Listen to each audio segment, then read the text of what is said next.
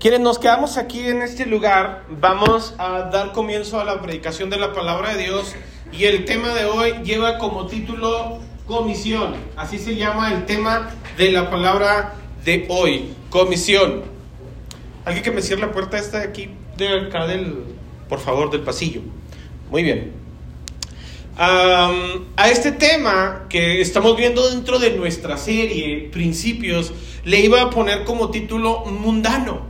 Pero dije, a lo mejor algunos se pueden escandalizar y por eso mejor decidí cambiarle el tema a comisión. Ahora, también en partes eh, encaja en lo que queremos hablar porque uno de los principios que nosotros como cristianos debemos de tener es que nosotros tenemos que tener actualidad. Nosotros tenemos que hacer lo que el Señor Jesucristo hizo. ¿Y qué fue lo que hizo el Señor Jesucristo? El Señor Jesucristo empezó predicando el Evangelio e inmediatamente se llenó de bastantes seguidores. A esos seguidores el Señor posteriormente los convirtió en discípulos y ya cuando fueron discípulos los comisionó. Para nosotros ser comisionados, la palabra comisión es comisión. Para nosotros ser comisionados, nosotros debemos de entender primero cuál es la misión. Y la misión es que cuando Cristo vino a este mundo, vino en un ambiente total y absolutamente religioso. Ya lo he explicado en, algunas otras ocasiones. Y había distintas maneras de entender y de interpretar la Biblia. Y estas maneras se habían convertido en doctrinas, en enseñanzas. Pudiéramos decirles hoy en día se convirtieron en religiones. Y todas tenían algo en común. Cada una de esas enseñanzas, doctrinas o religiones argumentaban tener la razón. Todos dicen que tienen la razón. Si usted pone atención, eso no ha cambiado mucho hoy en día. Existen diferentes tipos de religiones y todas las religiones del mundo aseguran tener la razón. Pero cuando Jesús vino al mundo, la Biblia dice que vino por dos razones principales. Una, porque amó al mundo. ¿Estamos de acuerdo? Cristo no vio al mundo y dijo, híjole, qué perdido está. Cristo dice en la Biblia que vio al mundo, lo amó y además tuvo la necesidad de salvarlo.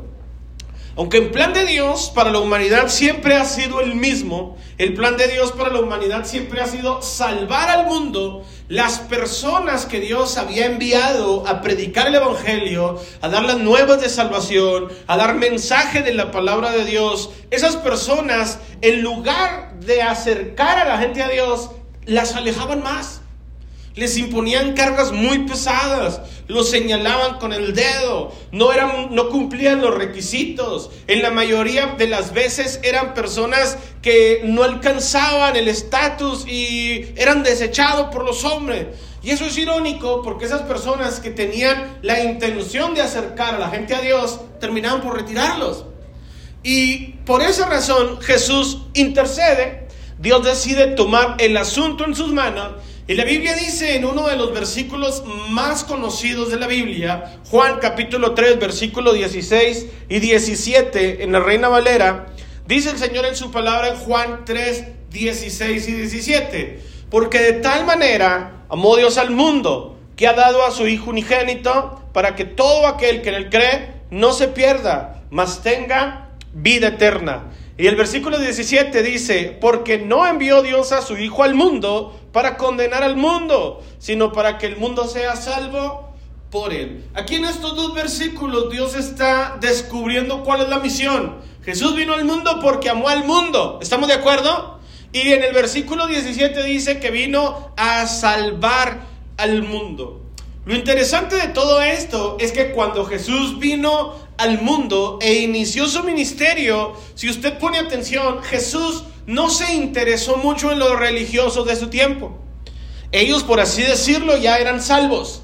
Jesús no se interesó en los que se juntaban en las iglesias, en las sinagogas, en los templos. No se preocupó en las personas que ya tenían el interés, la intención de ser salvos. De hecho, se consideraban salvos, puros, perfectos. Jesús cuando inicia su ministerio no se interesó mucho en ese tipo de personas. Incluso dice la Biblia que el Señor Jesucristo dijo, es porque es obvio, los sanos no tienen necesidad de médico. ¿Estamos de acuerdo con eso? Entonces Jesús se interesó en todas aquellas personas que la religión dejaba fuera.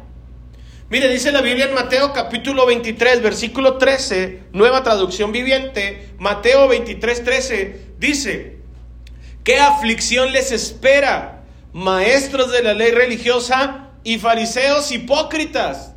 Pues cierran la puerta del reino del cielo en la cara a la gente, ustedes no entrarán, ni tampoco dejan que los demás entren. ¿Qué es lo que está diciendo el Señor Jesucristo a los fariseos, a los religiosos? Dice, qué aflicción, qué dolor para ustedes, dice, porque ustedes vinieron con la intención de ganar al mundo, pero se pusieron como aduanales en la puerta y lo terrible es que ni entran ustedes, pero tampoco dejan que el mundo entre.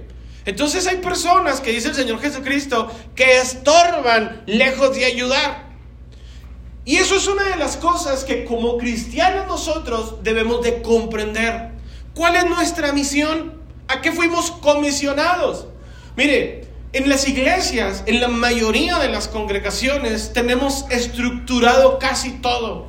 Y por lo regular nos ocupamos de lo nuestro, de lo que está en estas cuatro paredes, de las personas a las que ya están aquí. Pero las personas que están allá afuera, ¿quién se encarga de ellos? Y el Señor Jesucristo dice en su palabra que Él vino al mundo a salvarlo, no a condenarlo. Cuando ya nosotros somos salvos, inmediatamente tomamos la misma postura de los religiosos que antes nosotros decíamos que nos caían mal, de los que no nos queríamos convertir en ellos, y aprendimos a tener cuidado del mundo, alejarnos del mundo, a no envolvernos en el mundo con tal de no contaminarnos del mundo. Pero la pregunta es, si le tenemos tanto miedo al mundo y nos alejamos tanto del mundo, ¿quién va a alcanzar al mundo? ¿Me siguen hasta aquí, sí o no? Por eso el Señor Jesucristo, cuando vino a la tierra, Él conociendo su santidad, su fe, su entrega, su devoción, las cosas que ya hemos visto en esta serie, el Señor Jesucristo empezó a predicarle al mundo sin miedo. ¿Por qué razón? Porque el Señor Jesucristo no tenía miedo de que el mundo lo alcanzara a Él. Él vino a alcanzar al mundo. Y gracias a Dios, el valor que Jesús tuvo de ir al mundo, de hablarle al mundo, de adentrarse en el mundo para salvarnos, gracias a eso, usted y yo hoy estamos en este lugar. ¿Qué hubiese sido de nuestras vidas si alguien no hubiera tenido el valor de hablarnos de la palabra? ¿Qué hubiese sido de nosotros si alguien no hubiera tenido el valor de evangelizarnos de la palabra de Dios? Mire, cuando yo conocí a Cristo, Dios usó la vida de un pastor. Pero yo se los he platicado en muchas ocasiones, a mi pastor lo honro, lo respeto, es un pastor al que amo. Pero puedo reconocer, mis amados, que mi pastor era una de esa clase de pastor considerado de los pastores profundos. ¿Sí los han escuchado? No, es, que hay mucha profundidad en sus palabras. bueno, hay un dicho que dice, tal el pastor, tal iglesia. De tal suerte que ustedes se imaginarán que los servicios en la congregación eran servicios muy profundos, por no decirle aburridos, tediosos, cansados. Miren mis amados, íbamos tres horas en la mañana y cuatro horas en la tarde, el mismo domingo. Íbamos a lo que le llamábamos el culto de escuela dominical, íbamos en la tarde al culto que le llamábamos el culto de ministración y de alabanza. Pero la realidad de las cosas es que a esos servicios íbamos las mismas personas. ¿Por qué? Porque no queríamos pecar, no queríamos pecar de, de, insolentes, de ajenos, de que no nos gustaba la profundidad de las palabras. Pero en ocasiones, en lugar de disfrutar la iglesia, la resistíamos. ¿Sabe cuándo yo me empecé a dar cuenta en esto? Cuando un día empecé a invitar a mis amigos a la iglesia. Cuando yo empecé a invitar a mis amigos a la iglesia, así inmediatamente mientras íbamos caminando a la iglesia, cuando uno de mis amigos me dijo, sí, vamos a la iglesia, cuando empezamos a caminar rumbo a la iglesia, fue ahí cuando yo me di cuenta la clase de iglesia tan profunda en la que estaba, porque yo empecé a pensar algo así como que, ojalá el pastor predique un mensaje que mi amigo entienda.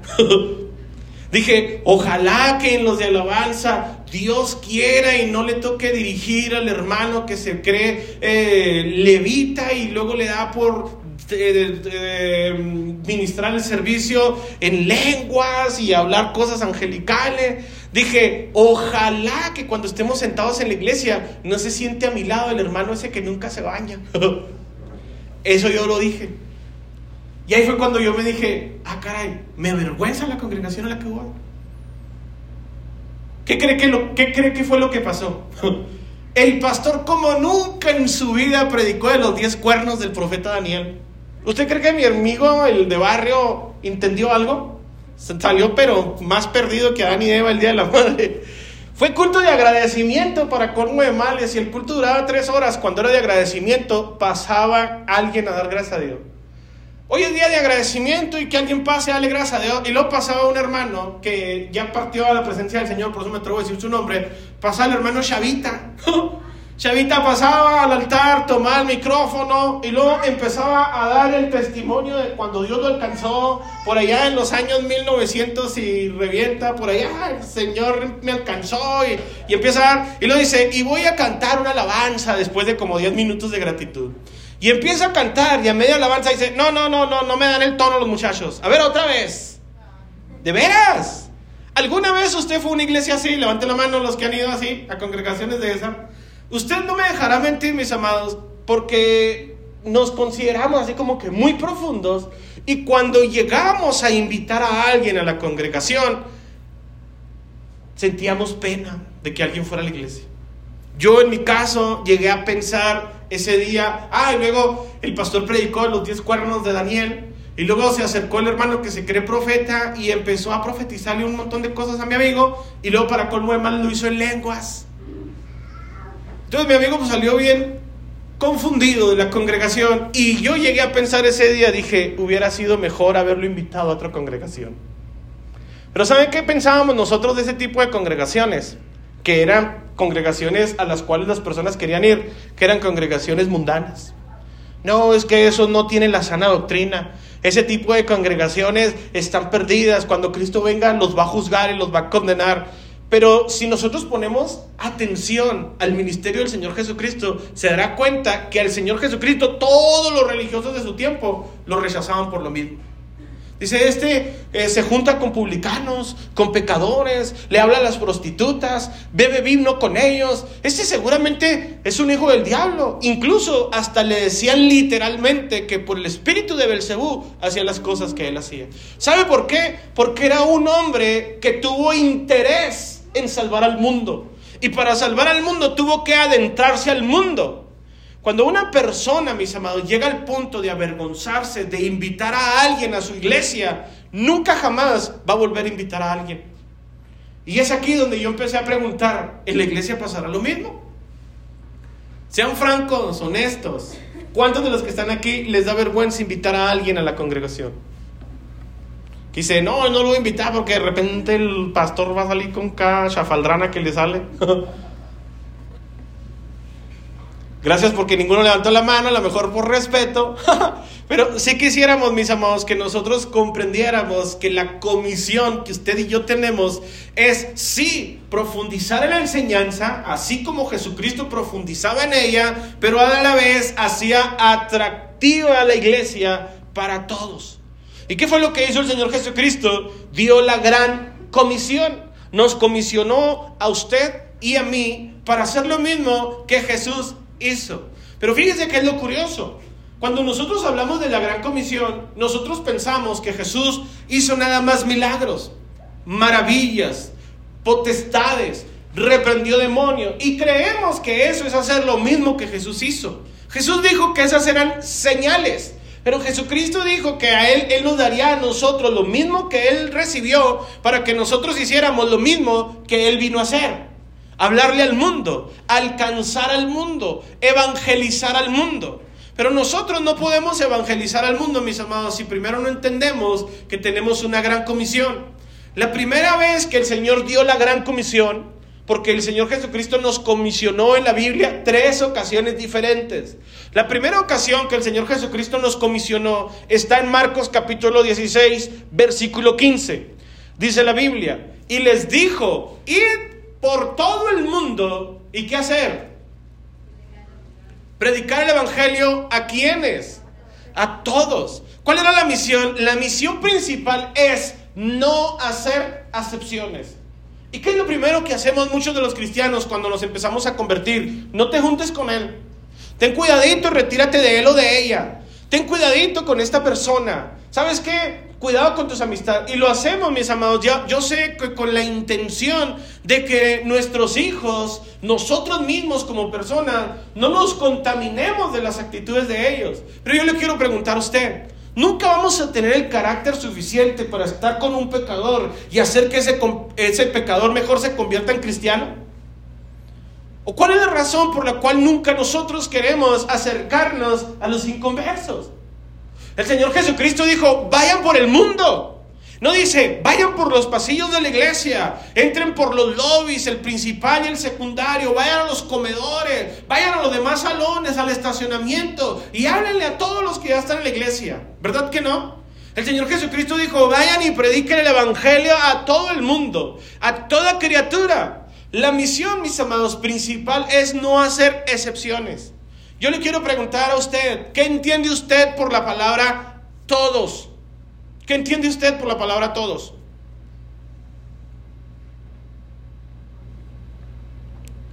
¿Cuántos están despiertos todavía? Levante la mano. Sin excepción. Todos. ¿Me explico?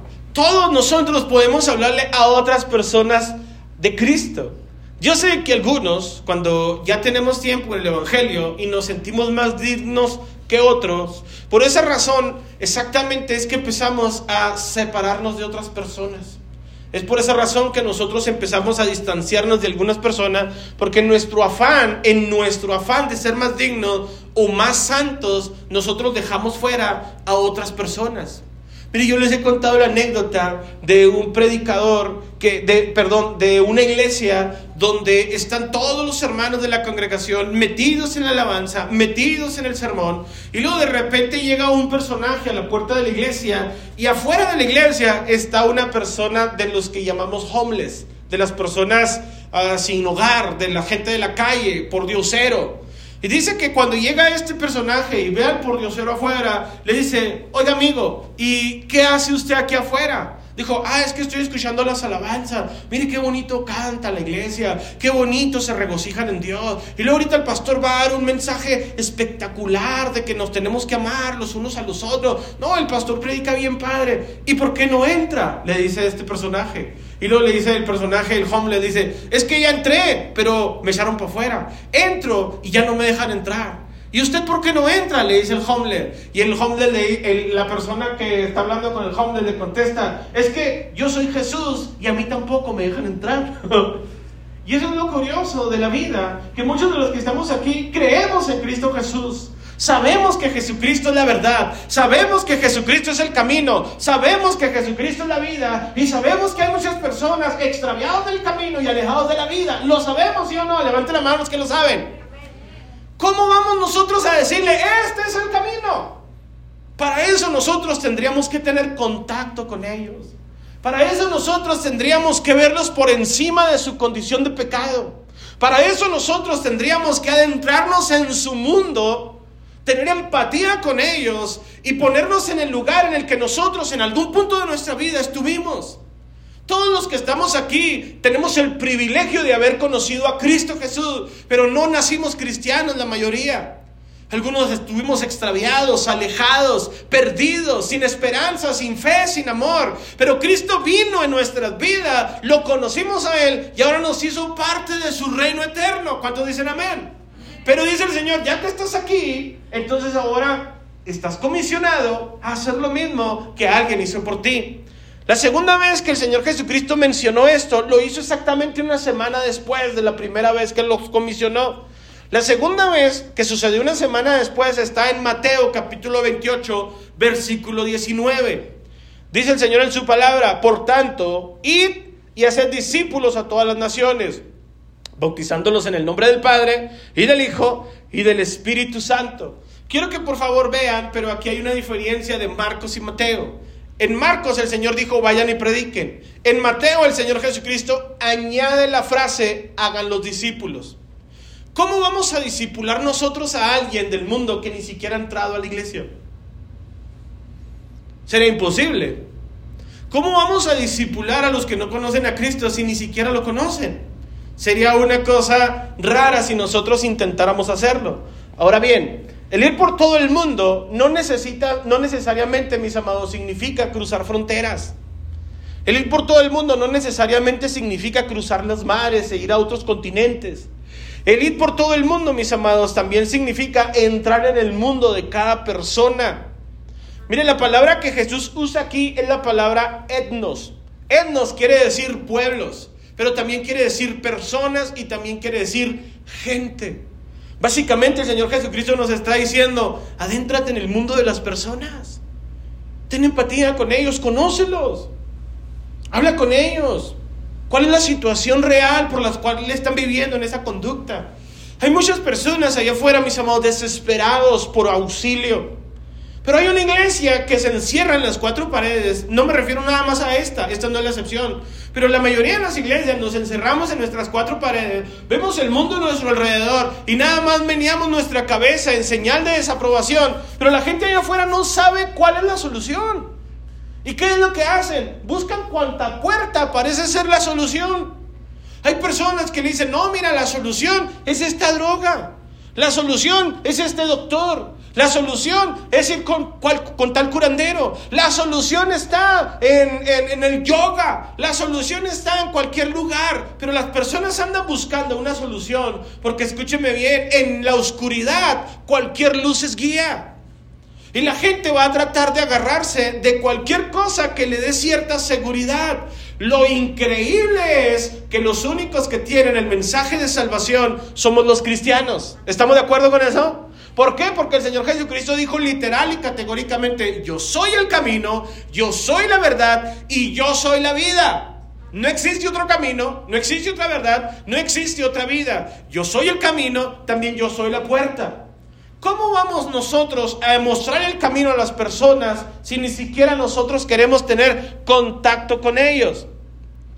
Yo comprendo que a veces es muy difícil entrar en el mundo de las personas, porque sus mundos son muy complicados. Yo se los he comentado a ustedes. Hay personas que se han acercado conmigo y me cuentan sus problemas y yo les soy franco, yo no obtengo la solución a ninguna situación. Yo en ocasiones, mis amados, les digo, ¿y qué quiere hacer? Tengo líderes en la iglesia y a ellos cuando me dan alguna, me hacen una pregunta o algo por el estilo, yo acepto sus sugerencias, porque no pretendo sabérmelo todo. Y cuando una persona llega a la iglesia con sus problemas que parecen así como un tallarín, como la sopa maruchan, ya ve cómo viene toda esa bola. Cuando me platican a mí su problema, yo les digo con sinceridad, con sinceridad, estás metido en un problemón. Tienes una broncota encima. Pero te voy a garantizar algo, si tú le das un año de tu tiempo a Dios, Dios te va a solucionar tus problemas. Si tú le das un año de tu tiempo a Dios, Dios te va a decir cómo caminar. Mira, yo no tengo la solución a tu problema, pero te puedo acompañar en tu problema. Yo no tengo la solución a tu problema, pero te puedo acompañar en tu necesidad mientras tu problema sane. Yo puedo estar contigo para ayudarte, para aconsejarte, tal vez para darte una palabra de aliento. No te voy a solucionar tu problema porque yo no tengo la solución. La solución se llama Cristo Jesús. Pero ¿cómo entrar en el mundo de esas personas si nosotros los tratamos de alcanzar desde lejos? Es que dicen, es que pastor, el Señor Jesucristo dijo, yo los haré pescadores de hombres. Anteriormente, mis amados, los peces se pescaban con tarrayas. ¿Sabe qué es lo que hacían los pescadores? Se subían a su barco, iban hasta donde estaban los peces y aventaban la red. ¿Saben cómo quieren pescar hoy, pescar hoy algunas pestañas? ¿Cómo quieren pescar hoy algunas personas a la distancia como la pesca deportiva? Compran la caña con el anzuelo más largo y luego el que tenga más fuerza avienta el anzuelo más largo. Y a ver si por ahí algún pez pesca. ¿Me explico o no? El Señor Jesucristo nos dijo a nosotros, hagan lo que yo hice, me acerqué al mundo, no para condenar al mundo, sino para salvar al mundo. Ninguna persona querrá ser discípulo de alguien si ni siquiera siente empatía con su maestro. Una persona inmediatamente se da cuenta cuando su maestro lo quiere ver de lejecitos. Lo mismo sucede cuando alguien viene a la congre. Mira, hay personas, mis amados, que cuando llegan a la congregación vencen un montón de obstáculos. Vencen la vergüenza de no conocer a nadie. Vencen la incertidumbre de cómo será la congregación. Vence eh, los desafíos que tuvo en su casa para ir a la iglesia. Hubo muchas personas que le dijeron, no vayas, ¿a qué vas? Te van a tratar mal, ahí son bien raros. Imagínate, les dicen aleluyos, ¿cómo serán? ¿Me explico? Y luego una persona dice, no, pero es que me han contado que ahí hay vida, que ahí hay solución. Y por alguna razón llegan a la iglesia y en lugar de nosotros hacerlos sentir bienvenido, empezamos a utilizar nuestros lenguajes cristianoides. ¿Verdad que sí? Hola, varón, varona. Dios le bendiga. El Señor esté con usted. Algunos hasta decimos shalom o la paz de Cristo. Y estos dicen, estos piratones que. Ahora, siendo honestos y sinceros, ¿cuántos utilizan ese lenguaje allá afuera? Así le dicen a sus camaradas de barrio. Así le dicen a las personas con las que se juntan. Sean honestos y sinceros. Pero aquí en la iglesia queremos usar un lenguaje que no utilizamos allá afuera. ¿Me explico no? Yo no estoy diciendo que decir Dios te bendiga sea malo. No lo deje de decir. Yo no estoy diciendo que decir gloria a Dios, aleluya, sea algo malo. Lo único que estoy diciendo es que allá afuera no lo usamos. Yo preferiría, mis amados, que usted utilizara este lenguaje que utiliza aquí, allá afuera. Pero cuando una persona venga, le diga usted una palabra que esa persona pueda entender que usted pueda tener empatía con esa persona. Ubíquese en tiempo y espacio y diga, así como esa persona hoy llega con vergüenza, con pena, con temor, con mucha zozobra, así un día llegué yo a la iglesia y me hubiese gustado que alguien me hubiera abrazado y me hubiera hecho sentir parte de la iglesia, que me hubiera hecho sentir bienvenido a la iglesia. Pero en ocasiones lo que hacemos, mis amados, es que hasta con nuestra forma de vestir los hacemos sentir ajenos. No, no encajo aquí. La verdad de las cosas es que no sé. Y luego de repente el pastor sale con los 10 cuernos de Daniel. pues a muchas congregaciones este tema de la pandemia les cayó como anillo al dedo. ¿Por qué razón? Porque les gusta hacer los cultos online. ¿Saben por qué a muchas iglesias les gusta hacer los cultos online? Porque en esa manera pueden pastorear a las personas a la distancia. Del otro lado de la pantalla. Y pastorear a gente que, que está así es fácil. Es fácil. ¿Por qué? Porque cuando uno tiene contacto con las personas, se da cuenta que las personas tienen muchas complicaciones, muchos problemas, muchas aflicciones, muchas necesidades. Pero le tengo una noticia, también nosotros las tuvimos. ¿Sí o no? Y gracias a Dios por Jesucristo, nosotros ahora somos salvos. ¿Qué es lo que hizo Jesús? Jesús entró en el mundo de cada persona. Ahí en el mundo, en, Cristo tuvo cabida la prostituta, el delincuente, el soldado romano, el recaudador de impuestos, el pescador, las personas de bien y las personas consideradas de mal también. Tuvieron su, su cabida en Cristo Jesús. Cristo los aceptó, los, los hizo discípulos y luego los comisionó. La tercera vez que el Señor Jesucristo da la comisión lo hizo dos semanas y media después de la primera vez que lo hizo en Marcos. Esta vez ya lo hizo después de haber resucitado. Dice la Biblia en Hechos capítulo 1 versículo 8. Hechos 1.8. Dice, pero recibiréis poder cuando haya venido sobre vosotros el Espíritu Santo, y me seréis testigos en Jerusalén, en toda Judea, en Samaria y hasta lo último de la tierra.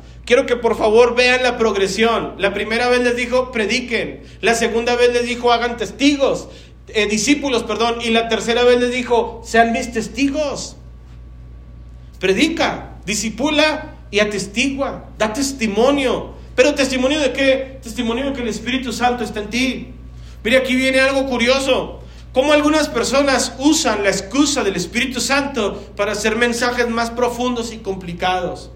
No es que el hermano predica así y habla en lenguas y Rambo tumba la rama seca porque está ungido en el Espíritu Santo. La Biblia dice que Dios, mis amados, lo que quiere hacer es que el Espíritu Santo es entrar dentro de ti para hacerte a ti más atractivo para las personas.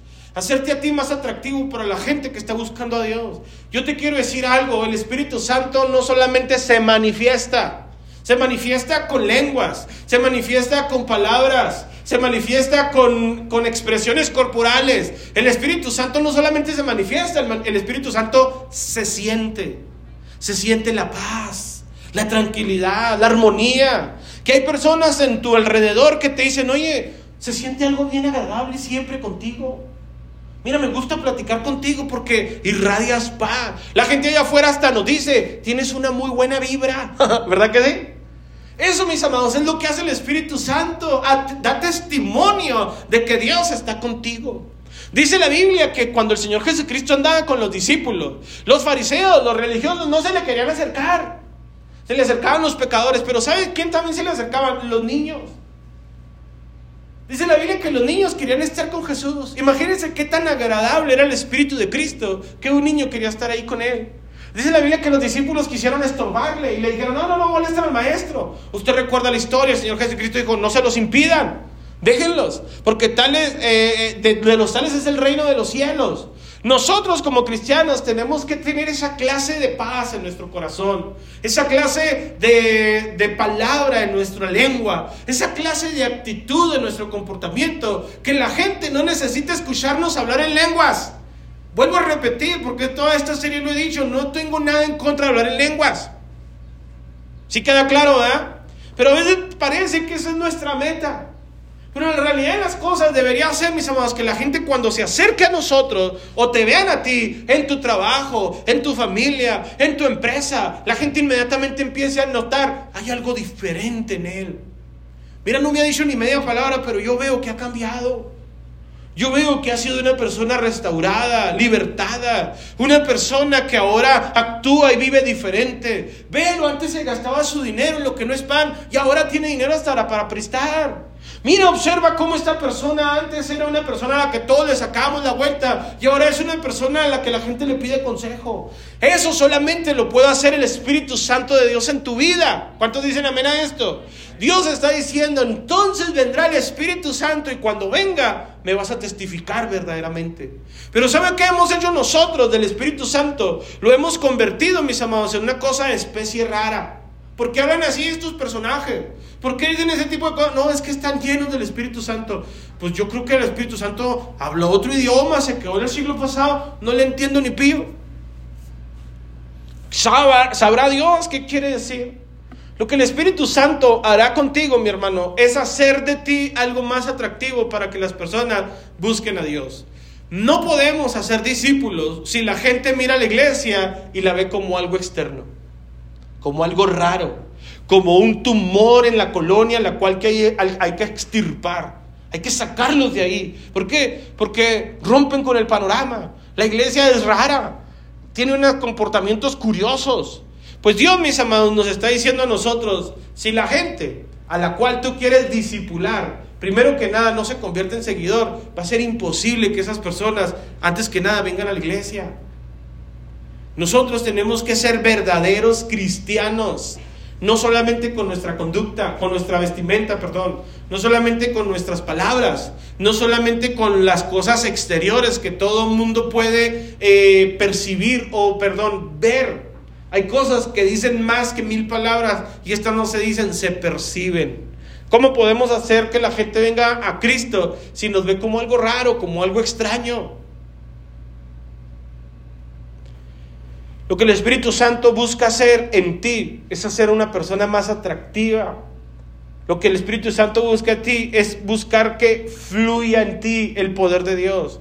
Si el poder de Dios fluye en ti, hará que la iglesia sea una atracción. Para que cuando el mundo verdaderamente venga a la iglesia, salga de este lugar diciendo, esto es exactamente lo que yo necesitaba.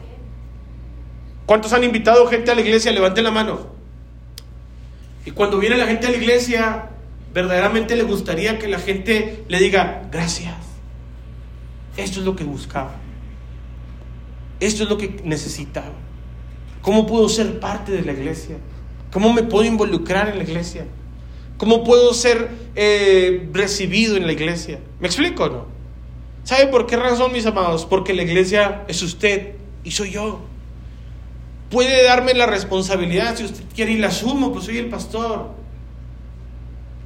Pero todos los que estamos aquí tenemos que también comprender que la comisión que tengo yo, esa misma comisión, la tienes tú.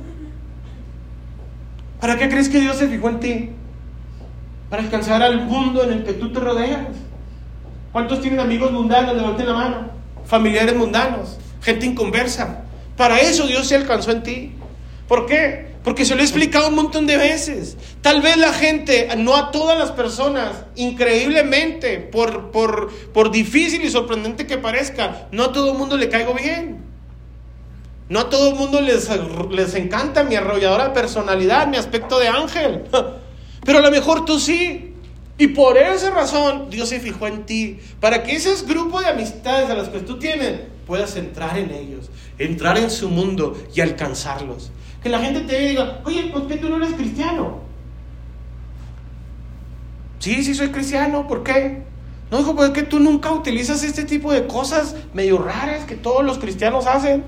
A los cristianos en el pasado nos decían panderetos, aleluyos, hermanos relegados, ¿sí o no? Nos consideraban ajenos a la sociedad.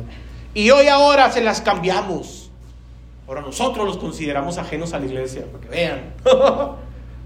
¿Para que no?